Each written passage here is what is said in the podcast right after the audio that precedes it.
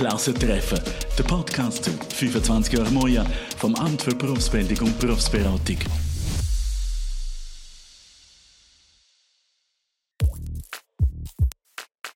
Unser Fürst hat doch Ländereien in Österreich. Und vielleicht wäre das eine Option.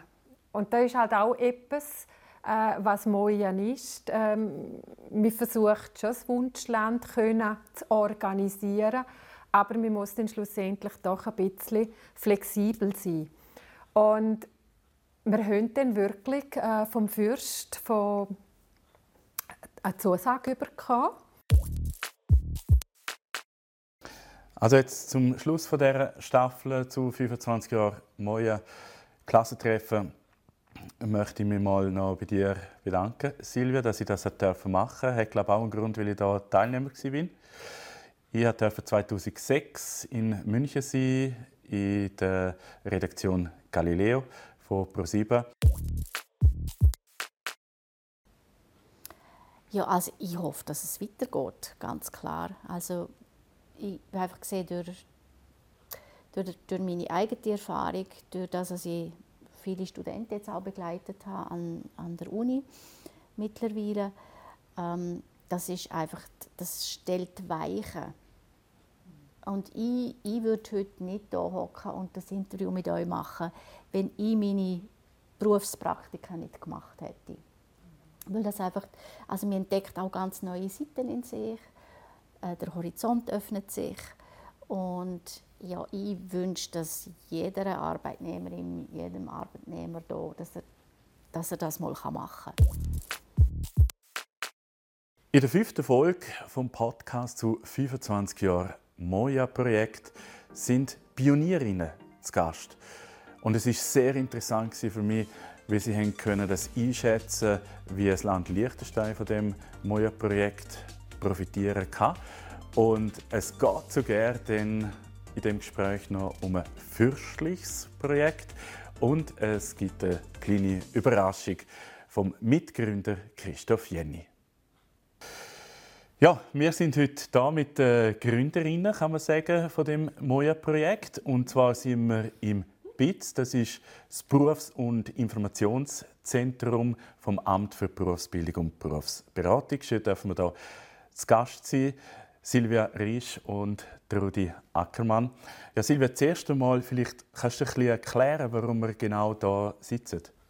Ja, das Berufsinformationszentrum ist für die Bevölkerung da. Ähm, man hat Auswahlinformationen über Studiengänge, über Universitäten, Berufe und natürlich auch über Auslandaufenthalte.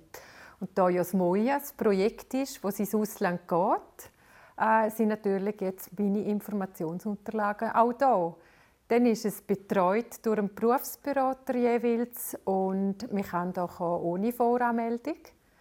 Und wenn jemand kommt, der Interesse hat jetzt fürs Moja, dann komme ich dazu. Den Podcast machen wir ja aus einem besonderen Grund. 25 Jahre Jubiläum, Moja-Projekt. Und angefangen hat das auch mit dir, Trudi, gell? 1998 hat auch einen Zusammenhang natürlich damit, dass äh, Liechtenstein abgestimmt hat 1995, dass man zum EWR geht.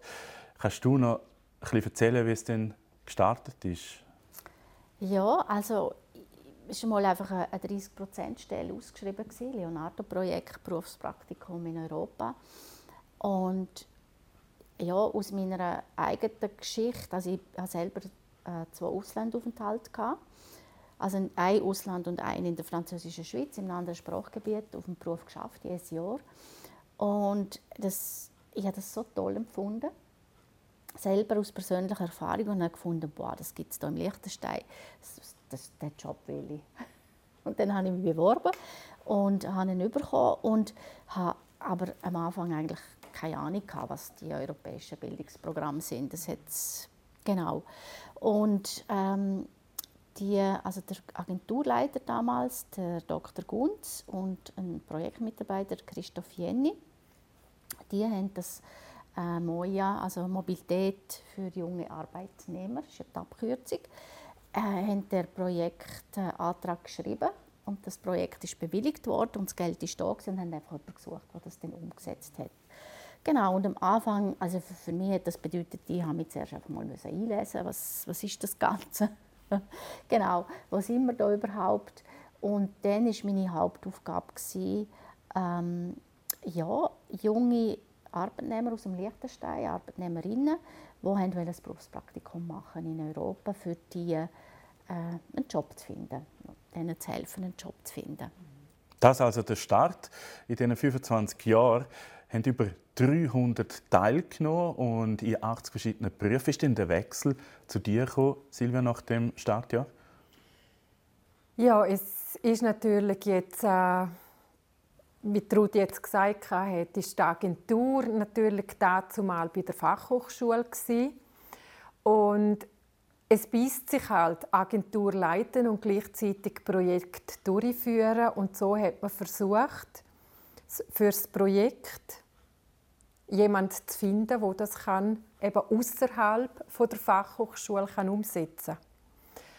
Und da es ja im Moja um Berufsleute geht, angehende Berufsleute geht oder auch Jungakademiker, die das Studium abgeschlossen haben, ist natürlich gesamt für die Berufsbildung der prädestinierte Ort gewesen. und, und so ist das daher. Und die Stelle hat natürlich müssen ausgeschrieben werden, weil es ja einen Standortwechsel gegeben hat und grundsätzlich auch einen Arbeitgeberwechsel gegeben hat. Und so ist das dann entstanden. Ja, ich habe mich beworben dafür und, und bin ausgesucht worden und dann ist es mir so gegangen wie der Trudi. Da muss man sich drin hineinlesen, ist ein komplett anderes Aufgabengebiet. Also äh, mit der EU zusammenarbeiten, das ist ganz viel Papier, ganz viel lesen, ganz viele neue Strukturen, auch Strukturen, die man nicht gewöhnt ist, sind, sind ganz andere Dimensionen. Nochmal äh, zum Anfang. Du bist ja, glaube im Büro bei der BVD. Mhm. Und wie hat denn das angefangen? Kannst du dich noch erinnern, so vielleicht an die ersten zehn, die du dann da hast? Ja, also, also schwierig war, dass man, man hat in gewissen Ländern, also du, plötzlich kommt jemand und sagt, ja, ich will nach England, ich will nach Frankreich. Ähm, und dann musst du schauen, okay, wie finde ich, wie finde ich für die Person eine Arbeitsstelle oder mit der Person mhm. vielleicht auch zusammen. Und äh, im Leonardo gibt es eben so Partnernetzwerk, das heißt, du hast auch in den Ländern Partner, die dir helfen, ähm, also Stellen zu finden. Und ich weiß, wir haben dann eine gefunden, in England, äh, in London, Trident, und die ist mir dann auch mal besuchen. Du hast ja müssen wissen, wie die arbeiten, oder? Und genau, oder in gewissen Ländern hast du einfach, wir hatten mal einen Molkerist gehabt, und er wollte nach Frankreich das Berufspraktikum Käse, kannst du dir vorstellen, oder? Er hat das gelernt bei den Franzosen und wir haben x Molkereien angeschrieben, telefoniert. Und dann hat er eine, eine Stelle gehabt, schlussendlich, und dann ist die Fabrik abgebrannt. Und er konnte nicht können gehen, schlussendlich. Genau, das ist jetzt nicht eine Erfolgsgeschichte, aber ja, da ist einfach sehr viel auch, auch Arbeit dahinter gesteckt. Und was auch einfach schwierig ist, weil jedes Land hat eigene Bestimmungen, oder?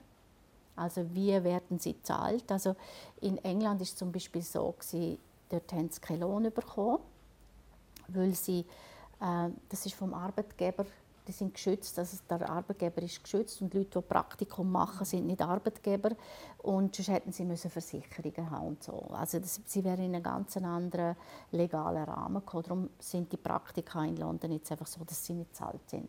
Manchmal haben sie einfach für, für, die, also für die U-Bahn einen gewissen Betrag bekommen oder für, für ein Lunch oder so bisschen, bisschen Geld, aber ähm, im Prinzip sind es nicht zahlt und in gewissen Ländern müssen es gezahlt werden. Also das ist alles ein riesiger, diverser, also ganz ein bunter Teppich auch in Europa. Du hast das 30 Prozent gemacht, hast mhm. gesagt, und zusammen geschafft mit dem Dr. Dieter Gunz und mit dem Christoph Jenny. Mhm. Äh, wie haben die dich denn unterstützt oder was haben die gemacht? Also für mich am Anfang ist natürlich, ich habe nur können umsetzen oder ich habe nicht müssen Bericht schreiben, ich habe nicht müssen Geld auszahlen, das sind alles noch sie gemacht. weil sie am Anfang das alles auch äh, aufgeleistet haben, gewusst haben, wie es gegangen ist. Und, und natürlich, also der Christoph hat mir am Anfang auch, wir haben am Anfang haben wir zusammen die, die Interview, die Gespräche geführt, bis ich reingekommen bin. Und ja, wir haben es sehr eng zusammen geschafft eigentlich. Wir waren auch ein kleines Team. Gewesen. Genau, drei Leute. Silvia, hast du am Anfang auch noch mit dem Christoph Jenny zu tun gehabt, oder wie ist das bei dir losgegangen? Ja, also es ist, es ist natürlich sehr viel auf mich zugekommen. Christoph Jenny und auch der Dieter Gunz, wie auch Trudi natürlich, sind für mich da gewesen, weil ich habe natürlich alles dürfen zügeln, also von der BVD-Druckerei. Ein Teil ist noch im alten Gymnasium untergebracht also so die Schlussbericht und die ganzen Nördner, also ja ganz viel aus dem Keller raus und hier runtergenommen und bei uns in den Keller hinein Also es ist vieles gezügelt worden, hat alles weg müssen und, und ja, bei diesen Personen, wo sie natürlich schon in der Vermittlung dran sind, da habe ich dann weitergemacht.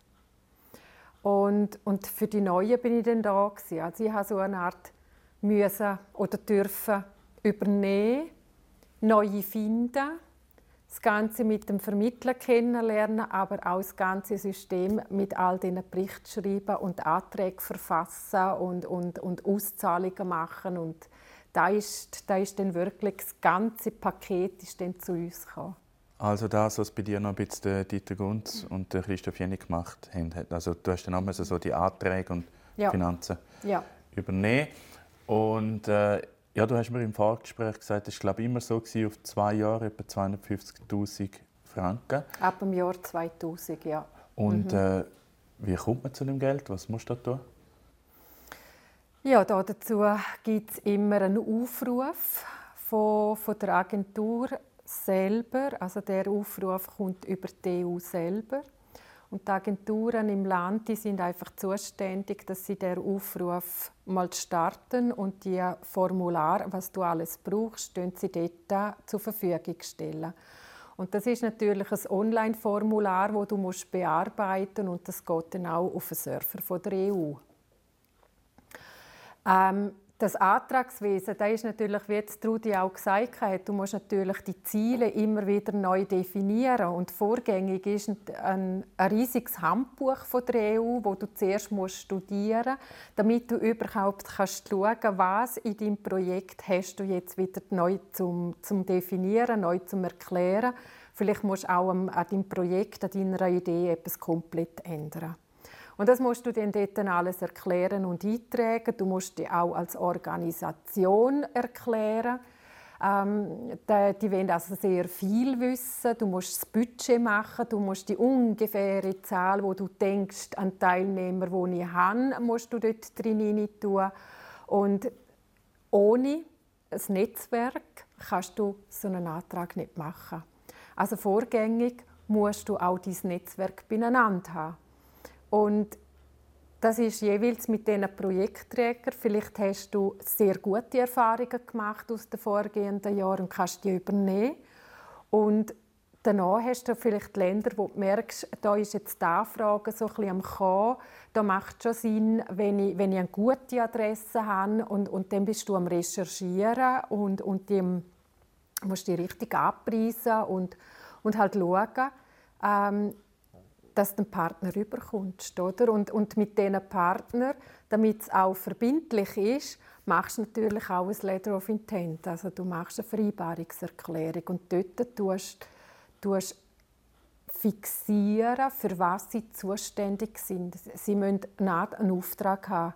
Und gleichzeitig muss auch ich den Auftrag von ihnen haben, dass, dass ich einfach weiß, was muss ich übernehmen und was sie übernehmen. Da ist jeder Projektträger oder Partner ist, ist da anders. Ja, Trudi, jetzt haben wir einige spannende Sachen erfahren über das Moja-Projekt. Wie schätzt jetzt du denn den Nutzen für Liechtenstein ein? Also der Nutzen ist ein persönlicher für jede Arbeitnehmerin, für jeden Arbeitnehmer aus dem Liechtenstein, der ins Ausland geht und dort neue Erfahrungen sammelt. Das heißt sprachlich. Du tust immer in einer Fremdsprache außer du gehst jetzt nach Deutschland oder nach Österreich, musst du reden, das heißt deine sprachlichen Fähigkeiten, dann Persönlichkeitsentwicklung im kulturellen Bereich. Du wirst offener für neue Kulturen, du lernst Neues über andere Kulturen, du lernst andere Arbeitskulturen kennen. Das heißt, wenn du zurückkommst, bringst du das mit und bringst das wieder ein in einen Betrieb hier, wo ja auch je länger, je mehr, sage ich mal, multikultureller wird.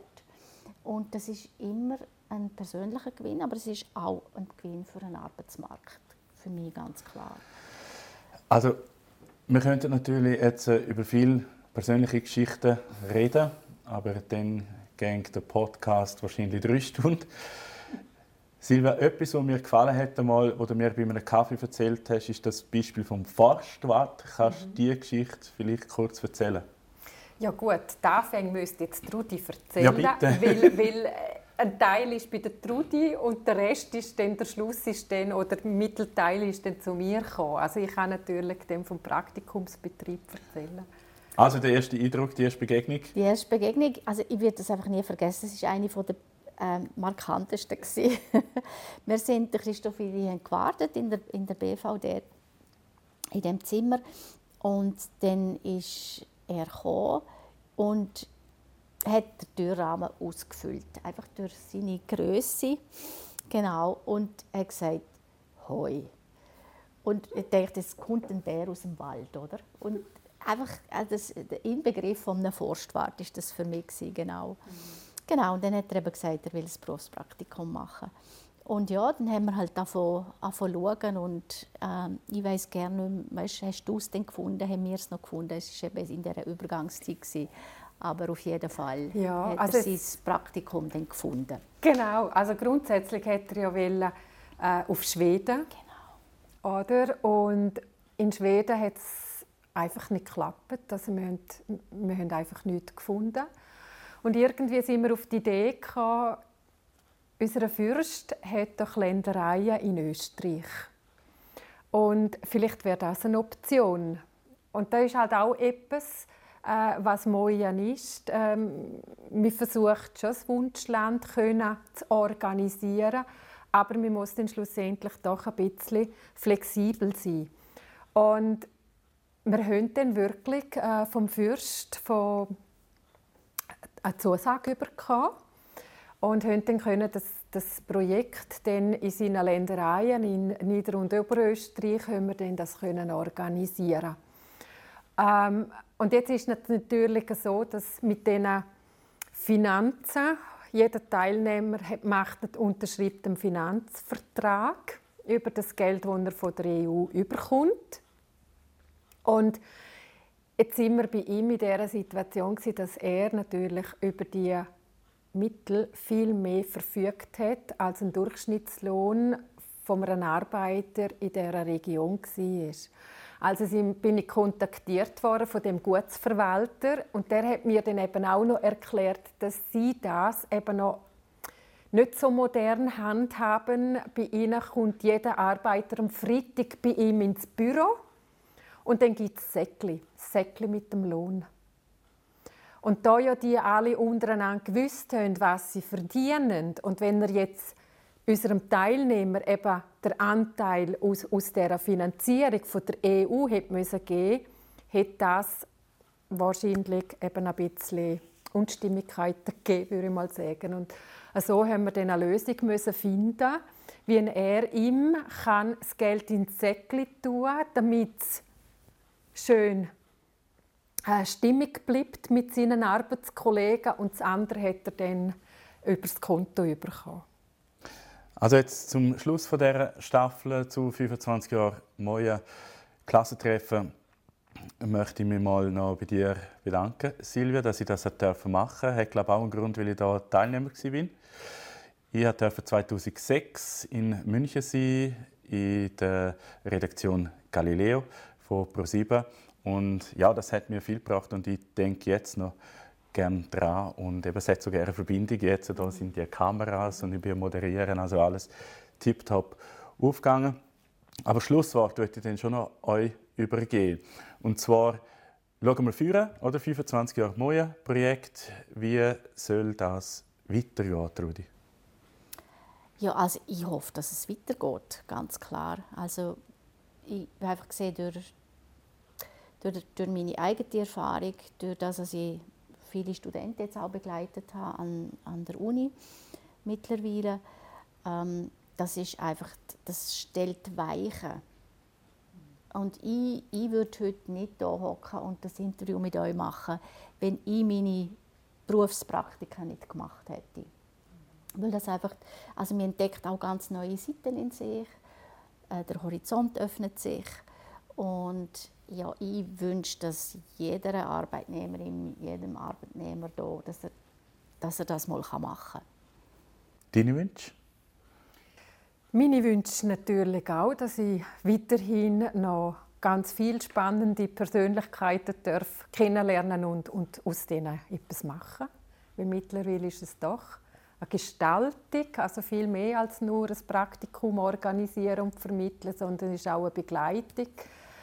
Ähm, für den Standort Liechtenstein täte ich mir noch wünschen, dass die Unternehmungen ein bisschen mehr bewusster das Projekt mittragen und vielleicht auch bei, bei den Mitarbeitern oder bei den Lernenden, die dann irgendwann einmal abschließen, vielleicht eben auch das Potenzial sehen und die dann vielleicht äh, auch uns weiterleiten tun.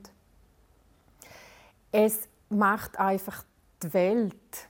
Das ist einfach auch von mir. Ich habe auch im Ausland geschafft. Ich habe auch so meine Stationen durchgemacht. Und es ist prägend, es ist nicht immer lustig, aber es ist einfach cool. Jetzt habe ich aber zum Schluss auch gleich noch einen Wunsch, und zwar, dass mir da schnell aufs Handy schaut, weil äh, ich habe da noch eine Botschaft vom Christoph Jenny. Ja. Liebe Silvia, liebe Trudi, es sind jetzt 25 Jahre her, seit die Moja-Projektidee initiiert wurde.